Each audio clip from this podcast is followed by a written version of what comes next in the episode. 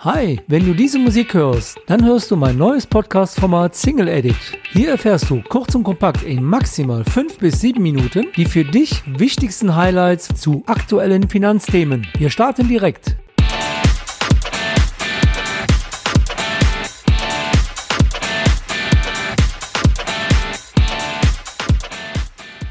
In dem heutigen Podcast möchte ich dir einen kompakten Überblick geben über die Themen Vorsorgevollmacht, Patientenverfügung und Betreuungsvollmacht. Wo liegen hier die Unterschiede und auf was solltest du unbedingt achten?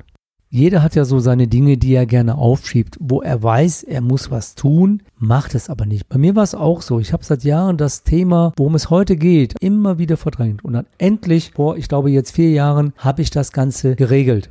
Ja, was bedeutet das denn jetzt eigentlich? Wo liegen jetzt hier die Unterschiede, wenn ich über Vorsorgevollmacht, Patientenverfügung und Betreuungsvollmacht rede? Vor allen Dingen stellen sich ja viele die Frage, wofür soll ich denn eigentlich Vorsorge treffen? Was kann denn schon passieren? Natürlich kann etwas passieren durch Unfall, schwere Krankheit oder Demenz im Alter. Und dann ist die Frage, wenn ich auf die Hilfe anderer angewiesen bin, wer handelt dann und entscheidet für mich, aber auch in meinem Sinne? Und wie wird dann mein Wille auch beachtet oder wird mein Wille dann auch beachtet? Und wenn es jetzt auch um finanzielle Dinge geht, dann ist ja auch wichtig, wer erledigt denn jetzt meine Bankgeschäfte, wenn ich das selber nicht mehr machen kann? Wer kann über meinen Immobilienanteil entscheiden, ob der verkauft wird oder nicht oder über meine Vermögensanlagen? Wer entscheidet darüber, wenn ich selbstständig bin oder ich habe Firmenanteile? Was passiert damit? Also viele Dinge, die wichtig sind. Und vor allen Dingen wichtig ist dann natürlich auch, wenn ich dann schwer krank bin, wie werde ich ärztlich versorgt? Wer entscheidet bei Operationen, medizinischen Maßnahmen, vor allen Dingen über lebensverlängernde Maßnahmen? Und viele denken, darüber entscheidet der Angehörige. Wenn man verheiratet ist, der Ehepartner oder die Kinder. Das ist aber nicht so. In Deutschland ist es gesetzlich so geregelt, dass eben Angehörige nicht über rechtliche Dinge entscheiden dürfen. Das macht im Zweifel ein vom Amtsgericht bestellter Betreuer, also eine fremde Person. Um das zu vermeiden, sollte eigentlich fast jeder eine Vorsorgevollmacht, eine Patientenverfügung und eine Betreuungsvollmacht haben, damit diese Dinge eben nicht passiert. Und ich gehe jetzt kurz darauf ein, was bedeutet Vorsorgevollmacht. Die Vorsorgevollmacht ist eigentlich eine Generalvollmacht. Hier wird ein Vertreter, ein Bevollmächtigter bestimmt, der handelt im Sinne meiner Interessen und trifft für mich Entscheidungen, weil ich die dann ja irgendwann nicht mehr treffen kann. Und ich sehe da drei wichtige Punkte im Rahmen dieser Vollmacht. Es gibt den Punkt Behörden, also persönliche Angelegenheit. Es gibt den Punkt Finanzen, also vermögensrechtliche Dinge. Und es gibt natürlich den Punkt der medizinischen Versorgung. Ich kann im Grunde genommen bei einer Vorsorgevollmacht auch zum Beispiel hier drei Personen bestimmen, wo ich weiß, diese Person, eins, die kann sich um die Behördengänge kümmern, das kann sie. Die zweite Person kennt sich mit Finanzen aus, ist in der Lage, das für mich zu regeln. Die dritte Person kann sehr gut mit den Ärzten im Krankenhaus sprechen, kennt sich auch da aus. Du kannst es aufteilen. Du kannst natürlich auch sagen, die Person deines Vertrauens, sie soll alles für dich machen. Oder du teilst es, wie eben gesagt, entsprechend auf.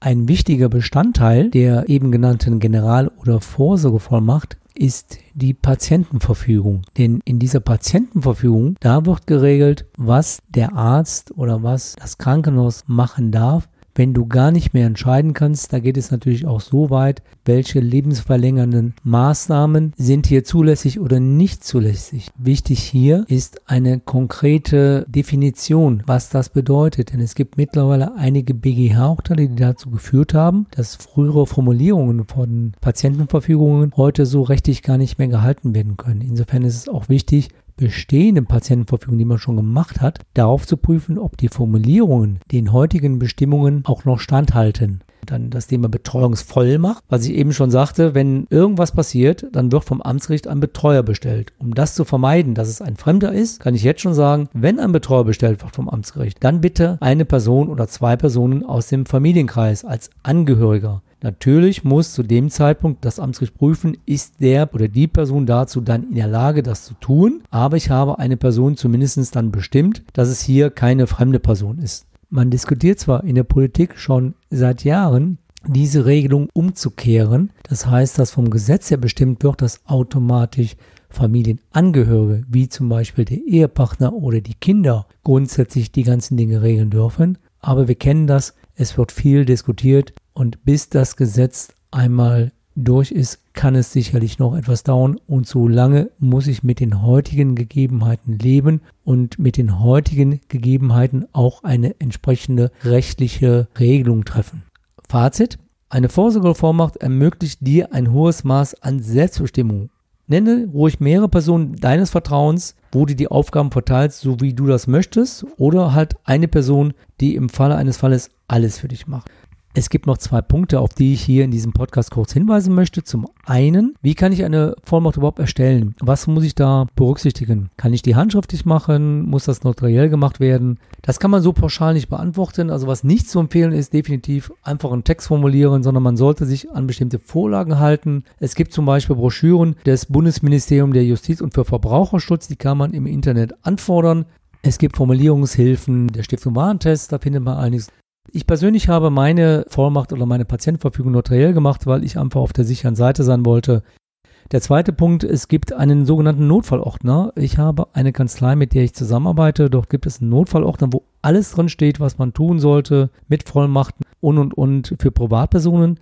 Und es gibt einen Notfallordner für Unternehmen. Dazu werde ich demnächst auch noch einen Podcast machen, dass ich darauf nochmal einzeln eingehe dass ich dazu noch Informationen geben werde, wie kommt man jetzt an diesen Ordner. Ich selbst habe ihn jetzt auch. Ich muss zugeben, ich muss ihn noch ein bisschen befüllen mit den Unterlagen. Auch das habe ich jetzt wieder geschoben. Aber die anderen Dinge, die ich jetzt hier genannt habe, die sind ja sehr wichtig. Das betrifft jung und alt, damit man hier nicht böse überrascht wird, wenn solche Fälle schneller eintreten, als man sich dies eigentlich wünscht.